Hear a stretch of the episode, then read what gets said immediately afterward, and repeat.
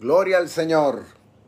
Muy buenos días para todos los hermanos y para todos los amigos. Este quien le habla es el reverendo Víctor Vázquez Toledo, pastor general de la Iglesia Rey de Reyes. Una vez más, Dios nos permite la vida y nos permite poder a través de este medio podernos comunicar, poder llevar a cabo este estudio del profeta Joel, que ya llevamos ya varios días, por así decir, tal vez una semana y ha sido de gran bendición. Y no dudo que esta mañana también lo va a hacer.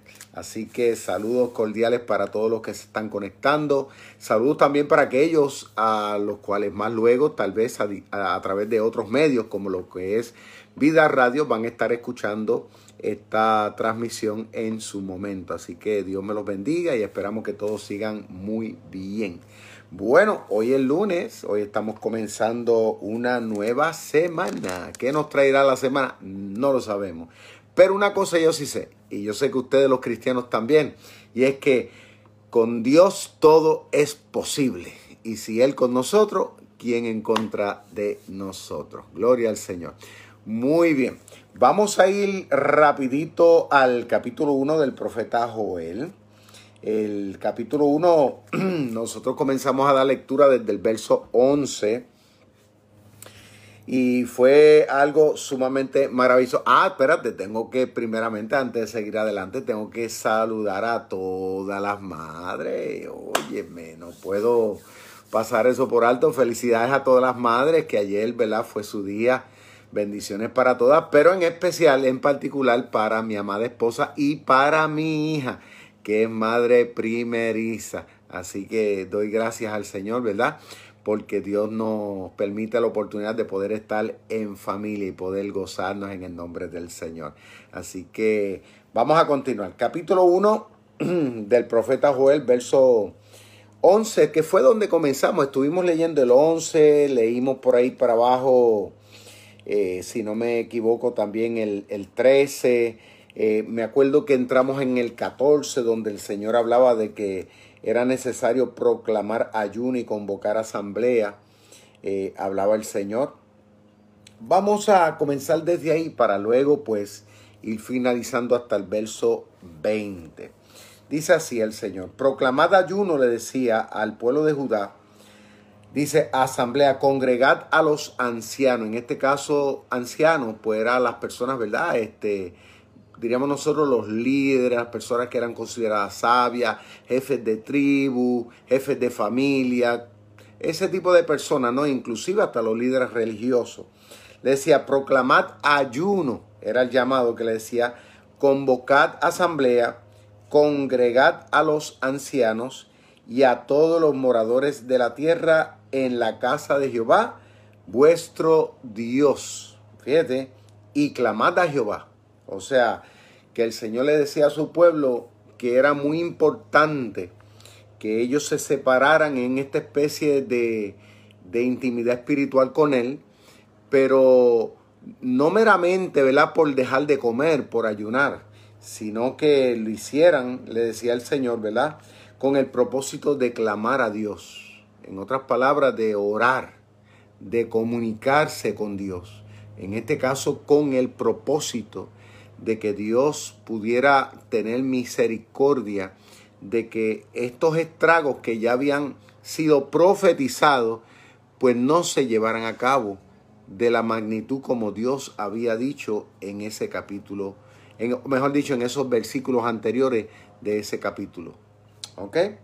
Entonces dice, hay del día, le dice, hay del día, o sea, de ese momento, cuando llegue ese momento porque cercano está el día de Jehová. O sea, que está próximo. Eso en cualquier momento se va, se va a ver, decía. O sea, cuando usted menos se lo esperen, eso va a suceder. ¿Qué iba a suceder? Pues toda la desgracia, todos los castigos que Dios ya le había hablado, que vendrían. ¿Ok? Y vendrá, dice, fíjate, y vendrá como destrucción, o sea que no venía para acariciar, no venía como algo, algo leve, venía para realmente hacerle sentir, eh, vamos a decir, las molestias de Dios. En este caso, para con su pueblo. Ahora, yo les he venido diciendo, ¿verdad? A los cristianos de este tiempo que es sumamente importante nosotros tomar en cuenta de que Dios es el dueño de todas las cosas. Y Él no ha dejado de serlo a través del tiempo. O a veces las iglesias, las religiones, no sé, doctrinas humanas y todo este tipo de cosas, filosofía, pues tienden como que a pintar un Dios diferente del Dios de la Biblia. Y ahí es donde la humanidad lamentablemente ha tenido problemas. ¿Por qué? Porque se nos hace entender de que Dios ha cambiado. Como si es otro Dios. Así es como se vislumbra a través de lo que se dice, a través de lo que se enseña, a través de lo que incluso las canciones que hoy día se cantan dentro del ámbito religioso cristiano. Se hace ver así. Y cuando vamos a la Biblia, la Biblia nos muestra que Dios no ha cambiado, porque el mismo Cristo, cuando Él se dio a conocer al, al mundo, a la sociedad, Él mismo, ¿verdad? Demostró o sea, ejemplificó al Dios del Antiguo Testamento. Él dijo, lo que oigo de mi Padre, eso es lo que digo.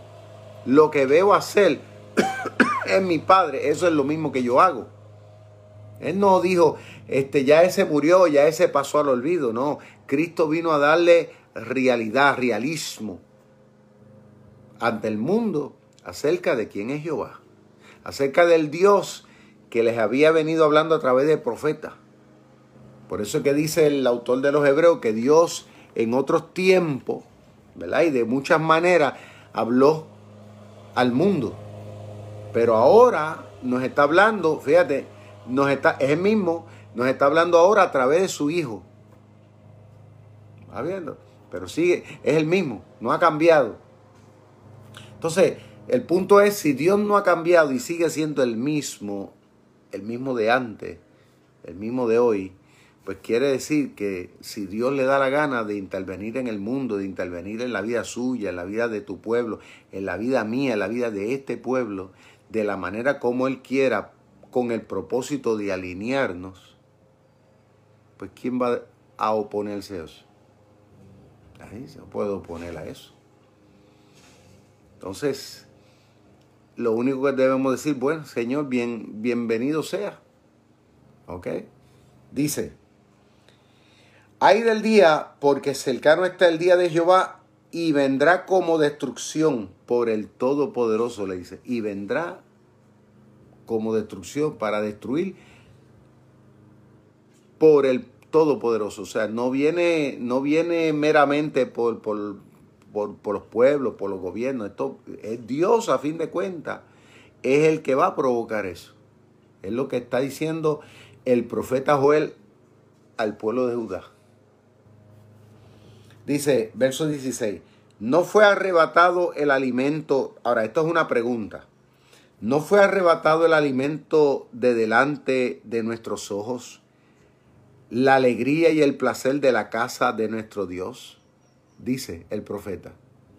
¿eh? No fue arrebatado el alimento, o sea, el sustento, delante de, nuestros ojos y la alegría y el placer de la casa de nuestro Dios. Dice el verso 17, el grano se pudrió debajo de los terrones y los graneros fueron asolados, los alfolí destruidos porque se secó el trigo. ¿Cómo gimieron las bestias? Fíjate, ¿cómo gimieron las bestias? Le dice cuán turbados anduvieron los atos de los bueyes porque no tuvieron pastos. También fueron asolados los rebaños de las ovejas. A ti, oh Jehová, clamaré, dice, porque fuego consumió los pastos del desierto y llama abrazó todos los árboles del campo. Las bestias del campo, del campo bramarán también a ti, porque se secaron los arroyos de las aguas y fuego consumió las praderas del desierto. Esto el profeta está diciendo por el Espíritu Santo al pueblo de Judá de que definitivamente lo que Dios habría de hacer eh, iba a trastocar todo en la sociedad. no era meramente un área, y lo iba, lo iba a afectar todo. Iba a afectar el alimento, iba, imagínense, se afecta el alimento para los seres humanos. Pues como ahora mismo en esta pandemia, ¿verdad? Este, una cosa pues la pandemia, ¿verdad? La enfermedad per se. Pero imagínense que si encima de todo esto eh, surgiera de que no hubiera habido, vamos a decir, alimento como nosotros pues hasta el día de hoy vamos al mercado, ¿verdad? Y lo podemos comprar.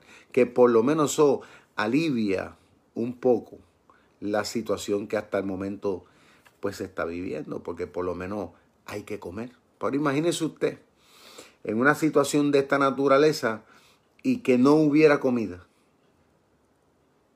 y no hubiera forma de cómo obtenerlo. Pues eso definitivamente que lo agravaría demasiado. Entonces, esto es precisamente lo que, para que tengamos una idea, porque nosotros no lo hemos vivido, ¿verdad? Por lo menos estas generaciones. Pero estas personas, aparte de que Dios le dijo que, iba a haber una destrucción, o sea, en muchas cosas le dice encima de eso, no va a haber comida. imagínense. Hay personas que no tan solamente ellos, estamos hablando en su familia, sus hijos. ¿eh? Entonces, al no haber comida, pues eso va a provocar una histeria colectiva que a veces llevaría, bueno, llevó en un momento dado, en otras ocasiones al mismo pueblo de Israel, lo llevó, escuchen bien, lo llevó inclusive este, al canibalismo, aunque ustedes no lo crean. En otras palabras, comerse este, sus propios muertos y muchas veces a sus propios hijos. O sea, los pueblos cuando entran en, en, en hambre, este, o sea, la gente tolera muchas cosas, pero que falta la comida, ahí estamos hablando de otra cosa. Ahí es donde vienen los saqueos, ahí es donde vienen muerte, una cosa tremenda. Entonces, el Señor le está diciendo al pueblo que Él iba a provocar que hasta eso ellos pudieran llegar. El punto de no tener, que iban a buscar, pero iba a estar seco. Eh, eh, esto trae a mi mente, esto trae a mi mente de que eh, cuando uno hace un compromiso con Dios, como lo hizo la nación de Israel cuando ellos salieron de Egipto en las faldas del monte Sinaí, ellos hicieron un pacto de, de vivir bajo la dirección de Dios. Nosotros los cristianos, nosotros los cristianos, pues hemos hecho prácticamente lo mismo. Usted nunca se ha dado cuenta de eso.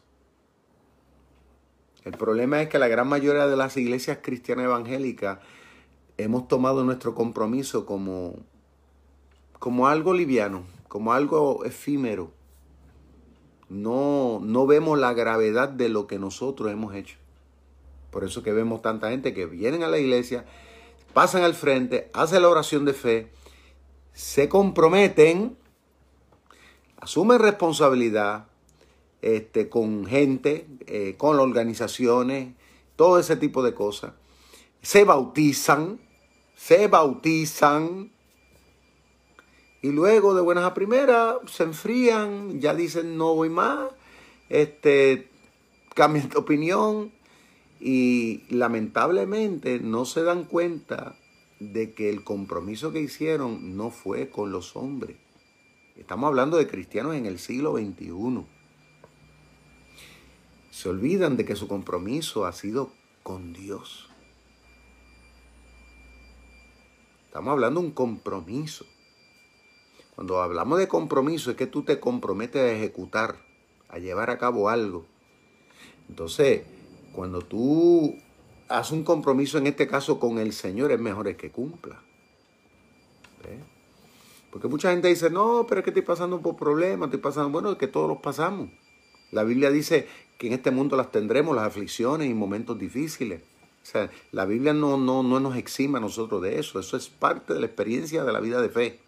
Y es necesaria para que maduremos y crezcamos y podamos asimilar, ¿ok? Y entender realmente esta vida espiritual y muchas de estas cosas. Pero en la nación, el pueblo de Judá, hizo un compromiso con Dios, el cual en el proceso de los años no cumplió y Dios lo llamó a cuenta por eso. Porque cuando, y eso, eso tiene implicaciones legales. Porque, por ejemplo, cuando dos partes hacen un compromiso, eso puede llegar hasta los tribunales. Usted no sabía. Cuando dos partes hacen un compromiso, eso llega hasta los tribunales. Si una de las dos partes falla. Ahora imagínese delante de Dios. Entonces, nosotros los cristianos prácticamente cuando decimos aceptar a Cristo como Señor y Salvador de nuestras vidas, prácticamente hemos hecho lo mismo. El Señor ha impuesto, ha derramado sobre nosotros su perdón, su misericordia. ¿eh? Nos ha hecho sus hijos, ha escrito tu nombre y el mío en el libro de la vida. O sea, ya tú eres un hijo del reino. Entonces, ¿qué espera Dios? De ahí en adelante que nosotros pues vivamos agradecidos, vivamos en integridad delante de su presencia. No es para ganarnos la salvación, es que Él espera de ahora que cumplamos. ¿Tú aceptaste la fe? Pues vive por fe, confiando en el Señor. Entonces, no es para que vivamos como un diablo.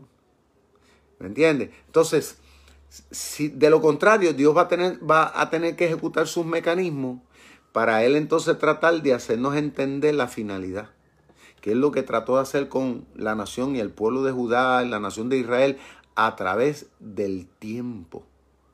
Él ejecutó eso mismo, tratando de ayudarlos a entender, aunque a veces tuviera que utilizar mecanismos extremos, como Hoy día, sin lugar a dudas, lo vemos que Dios dentro de todo este panorama, pues lo está utilizando para que nosotros, particularmente los cristianos, podamos vivir una fe mucho más sincera delante de su presencia. Cosa que yo estoy seguro que Dios está provocando en la gran mayoría de nosotros, ¿sabe? Yo estoy, yo estoy casi seguro que la gran mayoría de los creyentes en este tiempo se han venido santificando más y damos gloria a Dios por eso.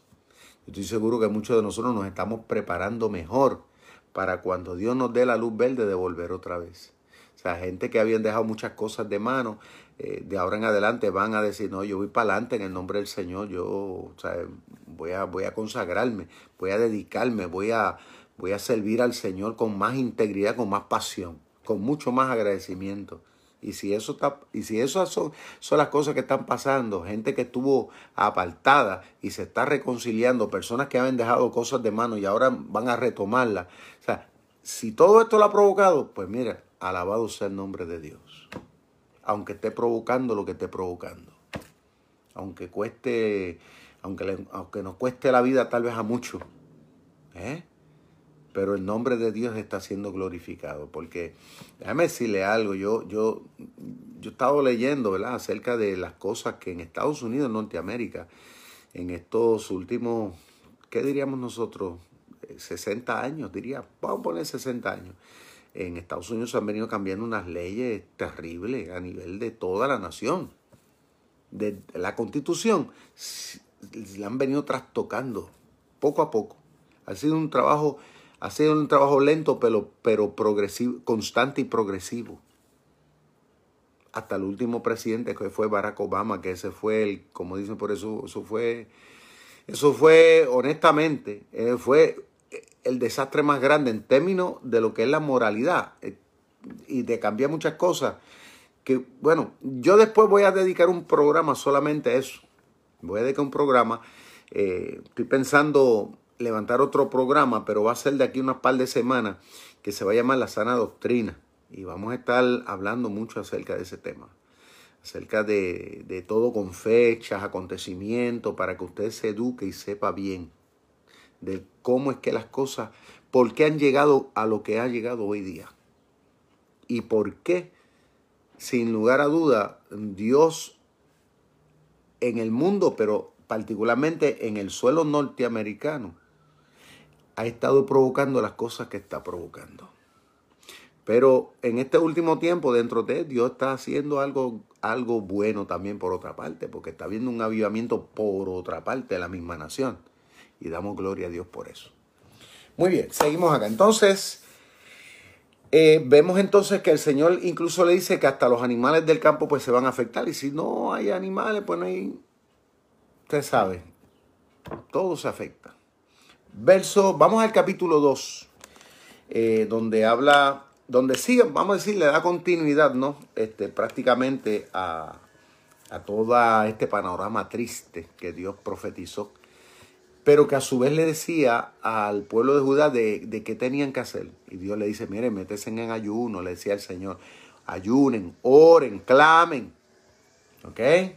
Ayunen, oren y clamen. Dice, tocad trompeta. ¿Dónde? En Sión. ¿Dónde es Sión? Pues allá en Jerusalén. Decía, toque trompeta allí donde está el templo, donde está mi pueblo, donde están mis líderes, donde está la religión. Toquen trompeta.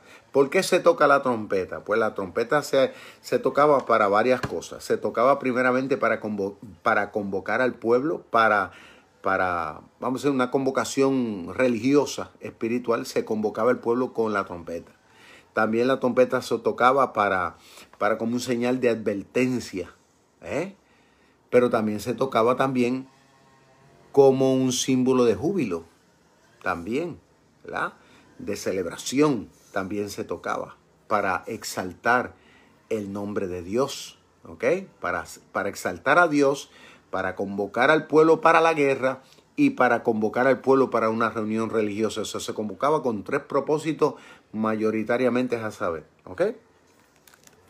Entonces dice, toca trompeta en Sion y dad alarma en mi santo monte tiemblen todos los moradores de la tierra porque viene el día de Jehová. O sea, en este caso el Señor le dice, la trompeta que va, cuando la toquen, van a tocar los toques, escuche bien, que van dirigidos a los toques de guerra, a los toques de advertencia, que era que, era, que se daban nueve toques. Dice, toquen eso para que el pueblo sepa que lo que viene no es bueno. Dice, día de tinieblas y de oscuridad. Día de nube, le dice, y de sombra, como de sombra los montes se extiende el alba. Así vendrá un pueblo grande y fuerte, semejante a él, no hubo jamás. Wow, le está diciendo el Señor, viene un pueblo a atacarlos ustedes.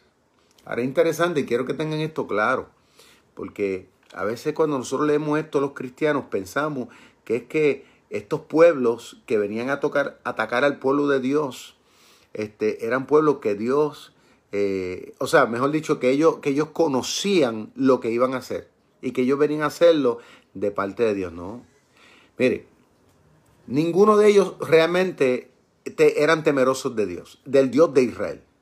Ninguno. Ni tampoco sabían que lo hacían de parte de Dios. Ellos lo hacían basado en sus propios intereses. Pero Dios, como le digo, como Dios es Dios y lo sabe todo, Dios utiliza a veces la gente, la ignorancia de la gente, ¿ve? Si, a veces eh, las actitudes de la gente las la utiliza a veces para Él glorificarse. Y era lo que iba a pasar en este momento en el pueblo de Dios. Dios iba a utilizar a esta gente, aunque ellos no lo supieran, no lo sabían, para hablarle a su pueblo. Dice más. Pueblo grande y fuerte, semejante a él no hubo jamás, ni después de él lo habrá en años de muchas generaciones. De, delante de él consumirá fuego, tras de él abrazará llama como el huerto del Edén será la tierra delante de él, y detrás de él como desierto asolado. ¡Wow! O sea, que cuando ellos entraran al pueblo de, de, Judea, pues se iban a encontrar con campos llenos de siembra, con abundancia, pero cuando ellos salgan, se van, van, a, van a dejar lo que van a dejar es un desastre. ¿Por qué? Porque se van a llevar el fruto por un lado y por otro lado pues van a destruirlo todo, lo van a quemar todo.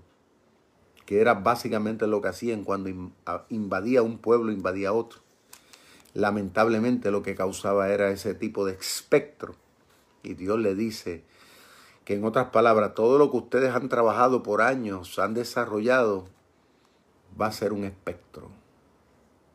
El panorama va a ser muy triste. Es lo que Dios le está diciendo. Fíjate, cómo lo comparó, como un jardín. Ahora, yo no sé, ¿verdad? Si ustedes han podido, bueno, los que han ido a Israel, yo no he tenido la oportunidad de todavía ir, la espero algún día, Dios me dé ese privilegio, ¿verdad? Este, pero he visto los documentales actuales del Israel moderno ahora. Y es interesante cómo ellos, a pesar de tener en contra este, tantas cosas como por ejemplo eh, aquello pues es muy desértico, no todo, pero en, muchas áreas son como desiertos. Eh, tienen eh, agua dulce, no es mucha la que hay tampoco. Este, no llueve tampoco a menudo. Llueve en cierta época del año y si no llueve, pues ya usted sabe, hay problema. Este, etcétera, etcétera petróleo no hay tampoco. Este, bueno, un sinnúmero de limitaciones, cosas, ¿no? especialmente ahora con tantos enemigos. Pero lo cierto es que a pesar de todas las cosas contrarias, eso los ha estimulado a ellos, cosa que debemos imitar nosotros en este tiempo. Los ha estimulado a ellos, a ellos tratar de crear su milagro. O sea, lo, lo lindo, lo bonito que tienen los judíos, a diferencia de muchos de nosotros, es que para ellos no hay límite. O sea, ellos, ellos, ellos persisten en tratar de cambiar las cosas. Porque ellos saben que no le queda de otra. O sea, ellos ya saben que ellos no, ahora no le queda alternativa de decir, ah, pues nos vamos a otro sitio. No, porque el mundo no los quiere. Ellos saben que ellos tienen que hacer su milagro, ellos tienen que buscar la forma. Y eso los ha llevado a ellos a ser inventores, hoy día, inventores de muchas cosas. Mire, estos teléfonos que están aquí, los teléfonos que tú y yo tenemos, computadoras, muchas de esas inventos, tecnología, hoy día, hoy día ha sido creado por ellos. Aunque usted no lo sepa. Y así muchos inventos en el mundo entero. De hecho, ahora mismo, este, eh, ellos, ellos tienen allí uno de, yo no sé si ustedes lo sabían, pero es bueno que usted se eduque mucho de esto. En Israel se ha estado trabajando para encontrar la cura del cáncer. De hecho, tienen un, laboratorio, uno de los mejores a nivel mundial, que ni Estados Unidos lo tiene, un laboratorio donde están tratando de buscar la cura del cáncer. Un, laboratorio, este, en este caso, que brega para lo que es el cáncer oncológico. Una cosa tremenda. Y ellos están avanzados en eso de buscar. Entonces, en estos días anunciaron el embajador de Colombia de que ya ellos tienen un medicamento, gloria al Señor, para tratar de neutralizar el COVID-19. Eso quiere decir que el COVID-19 lo cuando dice neutralizar es que, que, va, que no, va, no va a afectar órganos, por ejemplo, o provocar la muerte, sino que va a estar el virus, pero no va a dañar, no va a dañar el, alguna área del cuerpo a, a manera que cause la muerte. Y entonces ya ellos están pensando hacer esto en masa para venderlo. O sea, y eso, imagínense, a nivel mundial. Entonces yo dije, Dios mío, una vez más tú utilizas tu pueblo como salvavidas para el mundo. Y eso, hermano, ¿ustedes creen que eso es casualidad? Eso es Dios. Y mire que el mundo no los quiere. Y el mundo lo siempre anda atacando a esta gente. ¿Eh? Mas sin embargo, como Dios lo sigue usando. ¿Por qué? Porque ellos se han dado cuenta de eso. Entonces, cuando hoy día tú vas a Israel, tú lo que ves son estos desiertos. Ellos los han transformado. La Biblia se ha cumplido al pie, de la letra donde dice que el desierto sería. Es cierto, porque ellos han inventado lo que es la tecnología del goteo. O sea, llevan el agua, de hecho el agua, el agua del mar la han desalinizado, que esa otra tecnología inventada por ellos también. O sea, una cosa increíble cómo la gracia de Dios los ha acompañado en todos estos esfuerzos, de manera que hoy día son punta de lanza a nivel mundial. Cosa que nosotros debemos imitar por esa parte. Entonces, el Señor le dice que en ese entonces los campos, que ellos también los tenían bien bonitos, el Señor le dice, viene un pueblo que viene a destrozarlo todo. O sea, ¿usted cree que son buenas noticias? Eso no son buenas noticias. Como ahora mismo nosotros, ¿verdad? Que tenemos lo nuestro, que usted tiene su casa, tiene sus cosas bonitas, pensar que ahora pues se afecta la economía y que todo se va a quedar colgando así, eso no es buena noticia.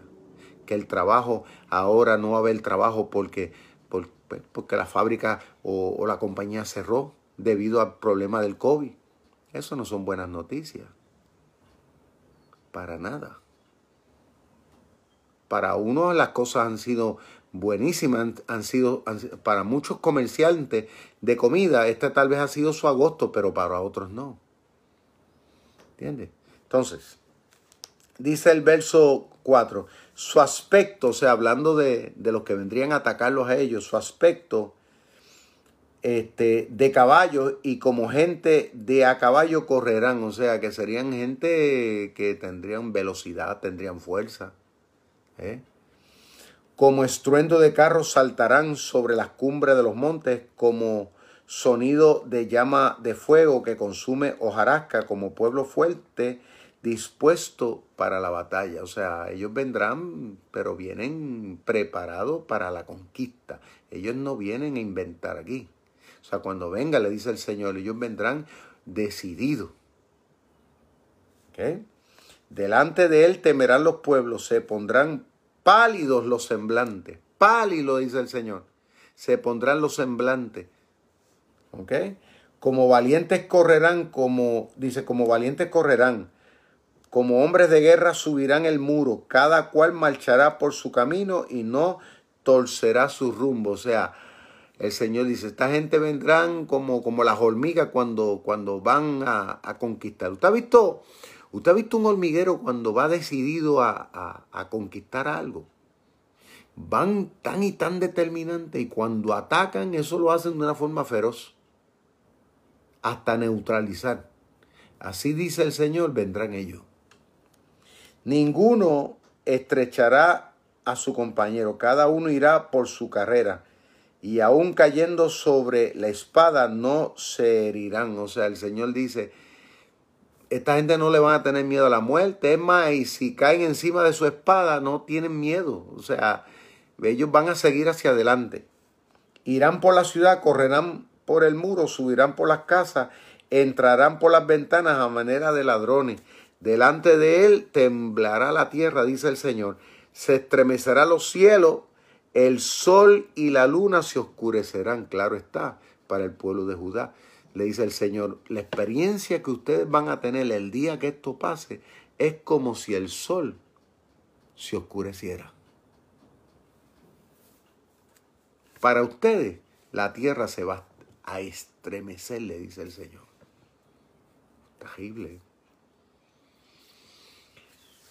Ayer, ayer este, tuvimos un, tuvimos una reunión familiar, o sea, no familiar, ¿verdad? Porque no, no, no, vimos, no vimos mucho, pero solamente estaba mi suegra, mi suegro, vinieron a mi casa, compartieron con nosotros un ratito, tuvimos una comidita juntos. Este, después hicimos una llamada por, eso por FaceTime, ¿no? Con las demás familias, pero mientras estábamos reunidos así, ¿verdad? Ese núcleo familiar cercano,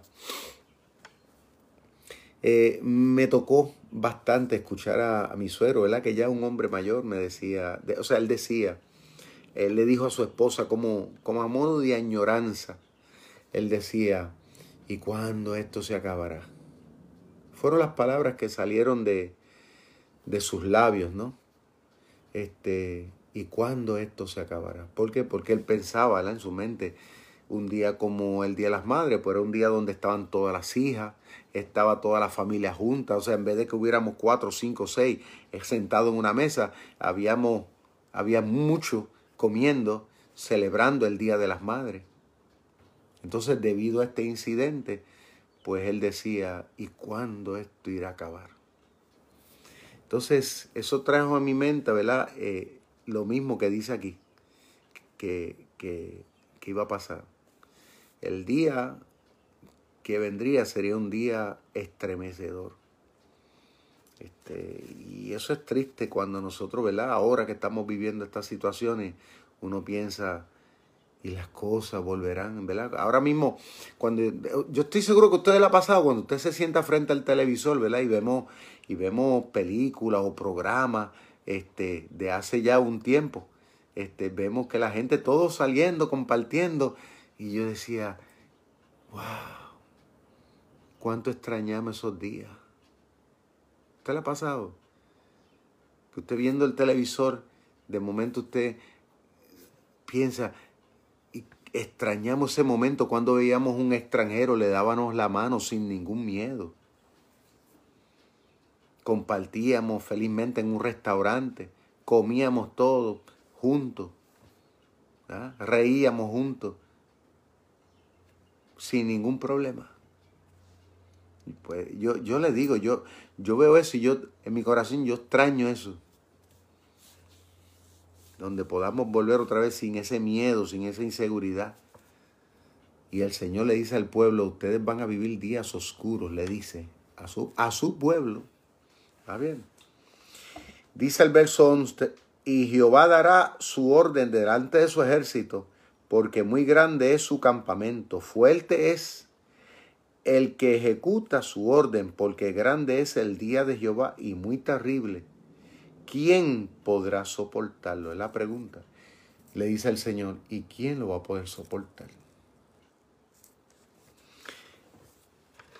La intención del por qué he querido ir compartiendo estos libros proféticos con ustedes es con el propósito de que todos nos demos cuenta de quién realmente es Dios. Porque el cristianismo moderno le ha venido negando realmente el carácter a Dios.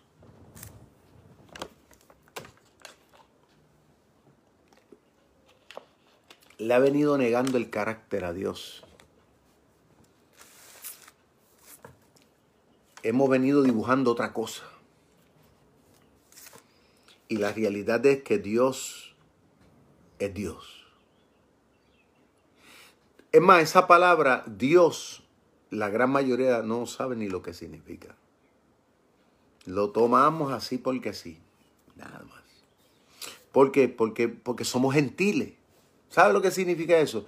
Eso quiere decir que nosotros somos personas que no somos de la nacionalidad de Israel de sangre.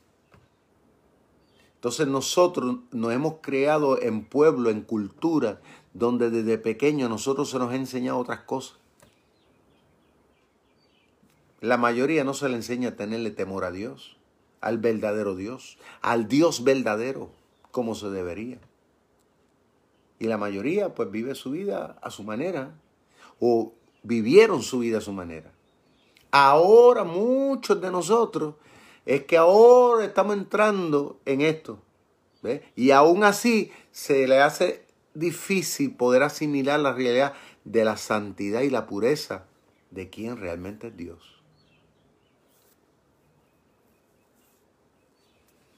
Por eso que el mundo está como está.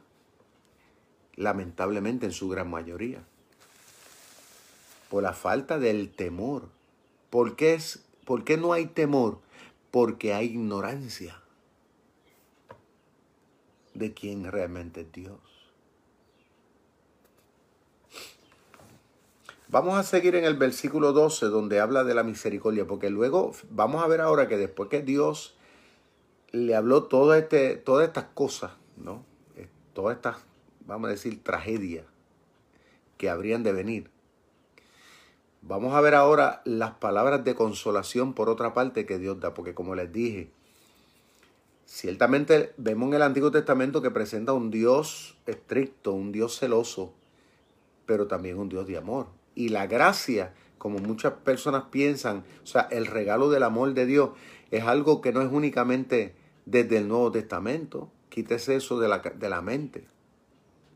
Mm, eso, eso está también en el Antiguo Testamento.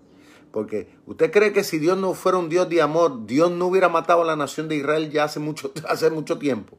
Pues claro, Dios se hubiera desentendido de ellos ya y se, hubiera olvidado.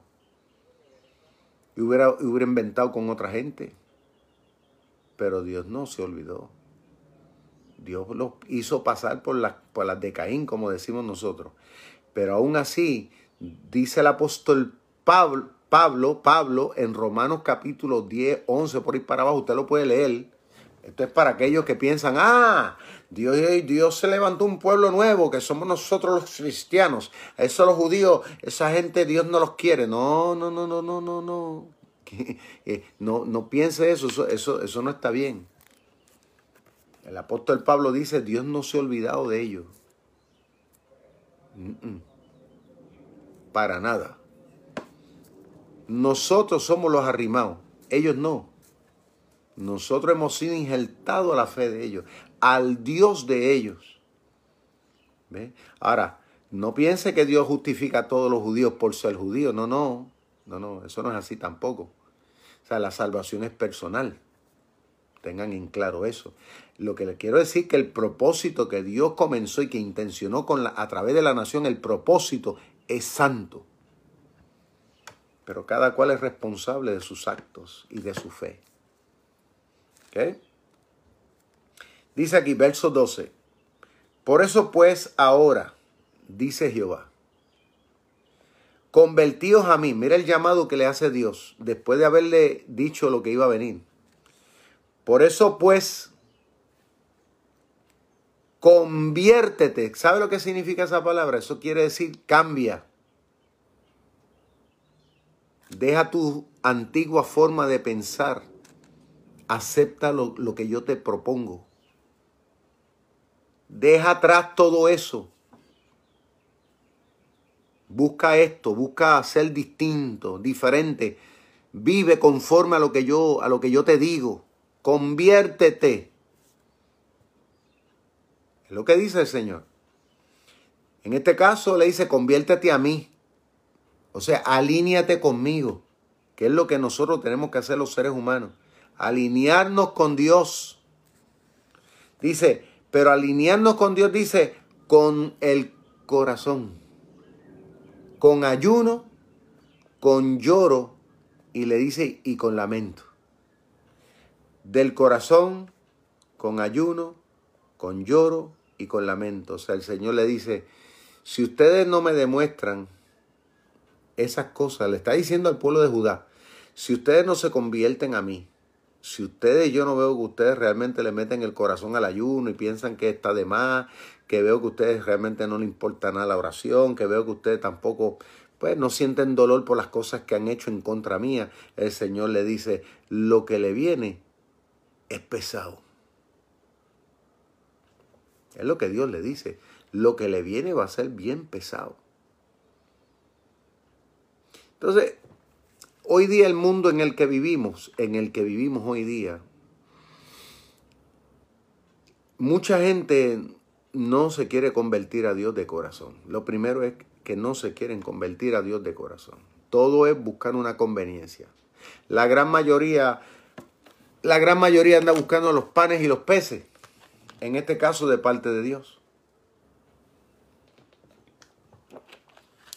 La gran mayoría anda buscando al Dios que me sana, al Dios que me bendice, al Dios que me da hijos, por una parte, al Dios que me da una casa bonita, al Dios que me da dinero para viajar, al Dios que me da la salud, porque todo el mundo quiere buena salud, al Dios que, bueno, todo el mundo quiere los favores. Nada más. Pero nadie quiere buscar a Dios porque Dios es Dios. Y una de las cosas que nosotros tenemos que aprender a hacer es acercarnos a Dios por quien Él es, no por lo que Él nos da. Es por quien realmente es Dios. O sea, buscar aprender quién es Él. Eso es algo entre tú y Dios. Buscar entrar en esa relación de corazón a corazón con Él. Y Dios espera eso de cada uno. Que tus convicciones sean tuyas. Y Él y tú. Tú y Él. Yo así soy yo con Dios. Yo respeto la relación. Yo soy pastor y pastoreo iglesias. eh, pastoreo líderes, pero respeto la fe de ellos y los ayudo, pero los respeto. Pero independientemente de todo eso, la fe mía es la fe mía. La relación mía con Dios es mía. Es personal. A veces, por más que yo trato a veces de enseñarle a una persona unas cosas, me doy cuenta que no lo entiende. No por eso yo cambio. Yo sigo en mi relación porque yo lo conozco. Habiendo. Entonces, eso es lo que quiere Dios. Que entremos en esa dimensión de tú a tú con Él, de amarlo a Él, amarlo con el corazón, con tus sentimientos. Cuando dice el corazón es que lo ame con tus sentimientos, con tus emociones, que lo ames con tus pensamientos, que tus pensamientos estén alineados a los de Él, que tu estilo de vida ¿eh? también se ajuste. Ahí es donde convertimos a Jesucristo como nuestro maestro. Por eso entonces le decimos a Cristo, yo lo considero a Cristo mi maestro, porque porque estoy he aprendido de él, estoy aprendiendo de él y quiero imitarlo a él. Que él sea nuestro maestro. Yo quiero, yo quiero, yo quiero aprender del ministerio de Jesús. Por eso es que la forma como yo pastoreo yo pastoreo tal vez un poquito diferente, tal vez a muchas otras personas. Hay gente que me han dicho, inclusive a nivel internacional, yo me he dado cuenta que la gente siempre nos dicen, oye, la iglesia Rey de Reyes es bien diferente. Ahora, no, no me quiero dar golpe de pecho, claro. Respeto a todos, amo a todos mis pastoras. Aunque no los conozco, los bendigo a todos. Lo que quiero es, estoy hablando de mi experiencia. la iglesia Rey de Reyes, la gente me han dicho, esta iglesia es diferente, como nos han dicho allá en Perú, esta iglesia es diferente. Y yo, y yo, yo me quedo escuchando hablando, entonces me dice, es diferente porque una iglesia que no está tanta cosa con los estereotipos, o sea, no le da tanta importancia a eso, pero una iglesia alegre, es una iglesia que se nota, que está viva en su relación con Dios. Y yo digo, pues de eso es que se trata. De eso es que se trata. Gente que somos gente normal, pero que en nuestro corazón tenemos un apego, una confianza, en este caso, para con Dios. ¿Está bien? Entonces, de eso es que se trata. yo quiero, yo quiero, yo quiero que la forma como yo hago las cosas, en este caso para Dios, en beneficio de los seres humanos, sea igual como Cristo la hizo. O sea, yo no, yo no quiero ser diferente a Jesús. Yo no quiero que la gente me vea así como un gran personaje, yo trepado así y como que, tú sabes, mirando a la gente por encima del hombro. No, yo quiero andar como Jesús andaba entre la gente. Compartía con la gente, reía con la gente, comía con publicanos y pecadores. Lea la Biblia. Era una, era una persona normal. Lo que lo hacía sobrenatural era su integridad y su devoción al Padre. Su, lo que atraía a la gente a Jesús era que su relación con Dios el Padre era real. En cambio, a los líderes religiosos en Israel, la gente no le gustaba, o la gente los escuchaba, pero no les convencía. ¿Por qué? Porque la gente no veían que ellos demostraran amar a Dios de verdad. Por eso dice la Biblia que cuando la gente lo escuchaba a Jesús, la gente quedaba maravillada porque porque les hablaba con autoridad. Ahora, ¿qué era esa autoridad que gritaba? No. Que juzgaba a la gente? No. Era que él hablaba ellos sabían que lo que él decía, él lo vivía. Entonces, la gente gustaba eso. Que eso es lo que gusta todavía. Hoy día es lo mismo. O sea, yo quiero estar al lado de personas que realmente amen al Señor. No que lo digan, ni que traten de fingirlo por fuera, cosméticamente. No, es que me lo demuestren. Que para ellos Dios es lo primero. que andan en una relación bonita. ¿Tú me entiendes? Sinceridad. De que se nota la paz de Dios en su vida, el amor de Dios en su vida. ¿Ves? Siempre tienen una palabra de fe. Pero yo he visto gente que siempre dicen que son cristianos, pero tú ves siempre la negatividad. Todo lo más. Entonces, eso como que no se entiende. No se entiende. O sea, porque la Biblia me dice que de, un, de una fuente sale agua dulce o sale amarga, pero no sale dulce y amarga. ¿Eh?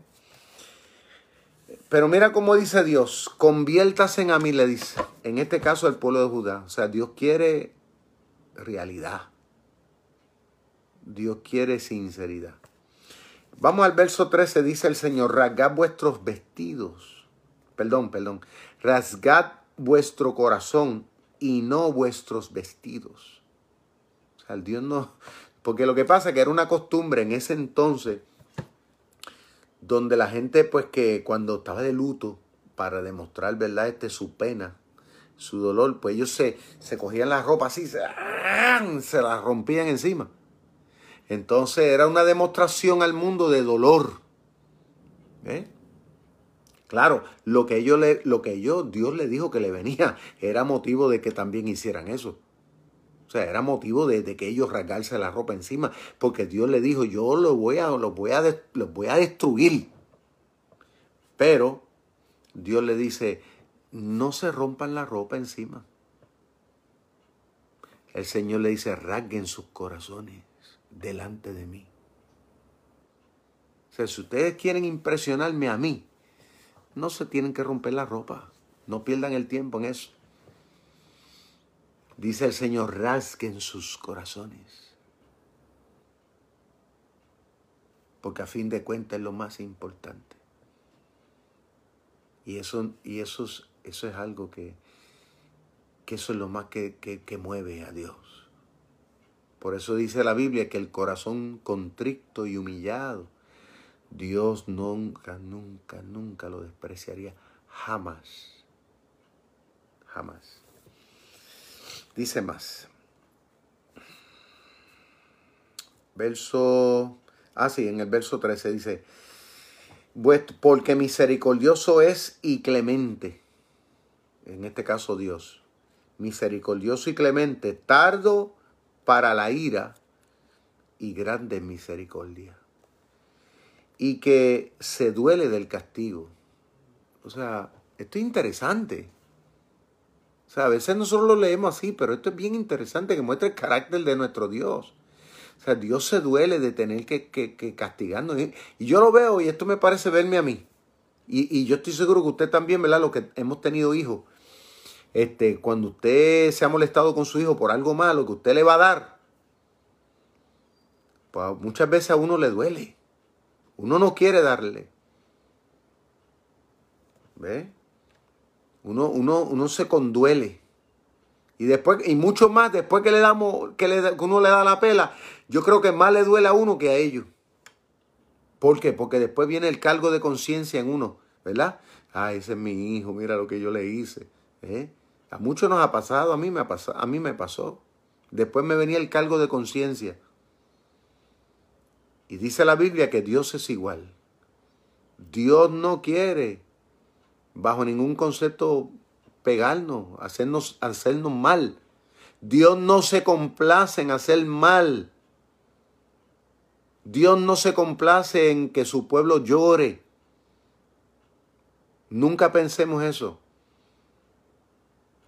que esto que esté pasando, que de alguna manera Dios nos está dando un mensaje a todos, no es que Dios se, está sintiendo contento de hacer.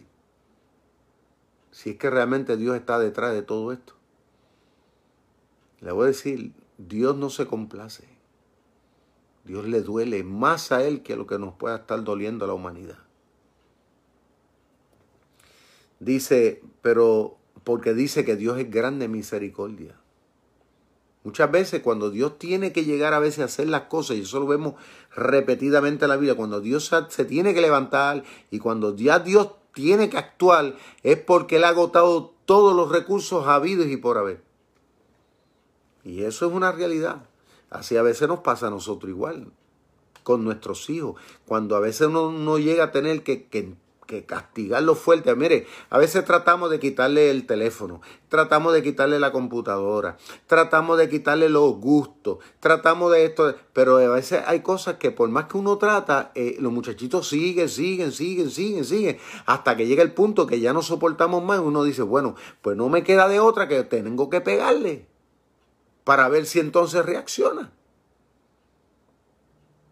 Y eso es precisamente lo que hace Dios. Y eso lo vemos aquí.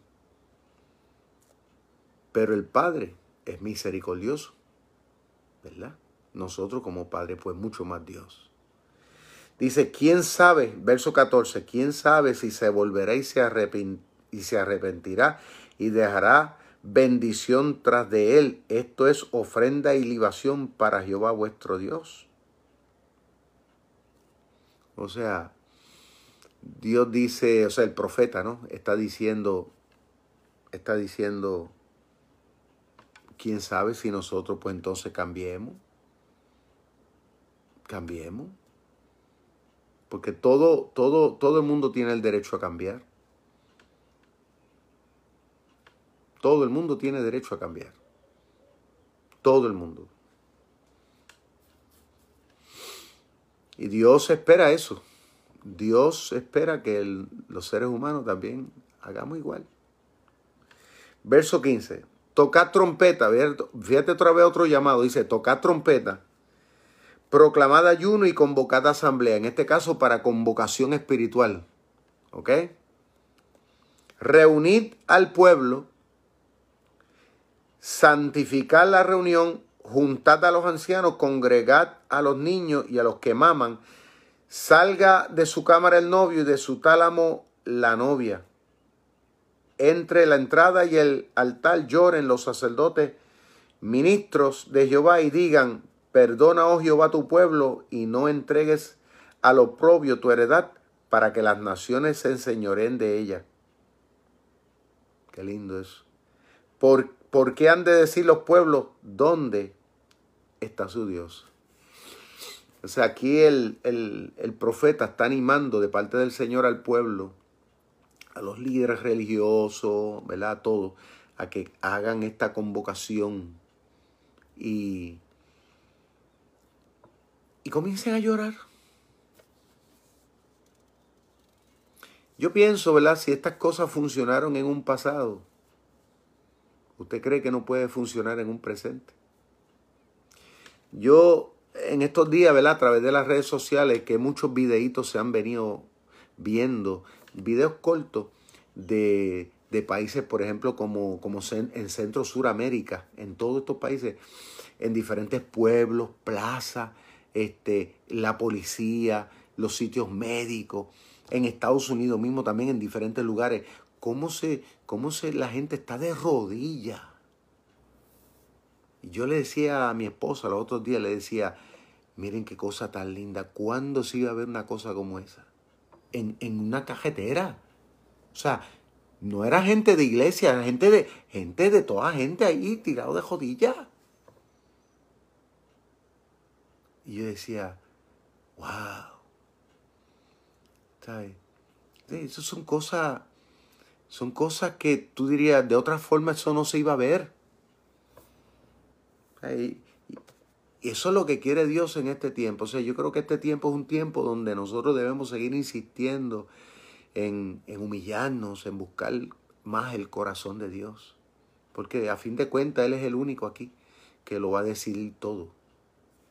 Vamos a dejarlo aquí porque ya son las 11. No quiero ser más gravoso con el tiempo. Vamos a orar y mañana, si Dios quiere, pues seguimos desde el verso 18 en adelante. Este, una vez más, quiero felicitar a todas las madres, bendiciones para todas, ¿verdad?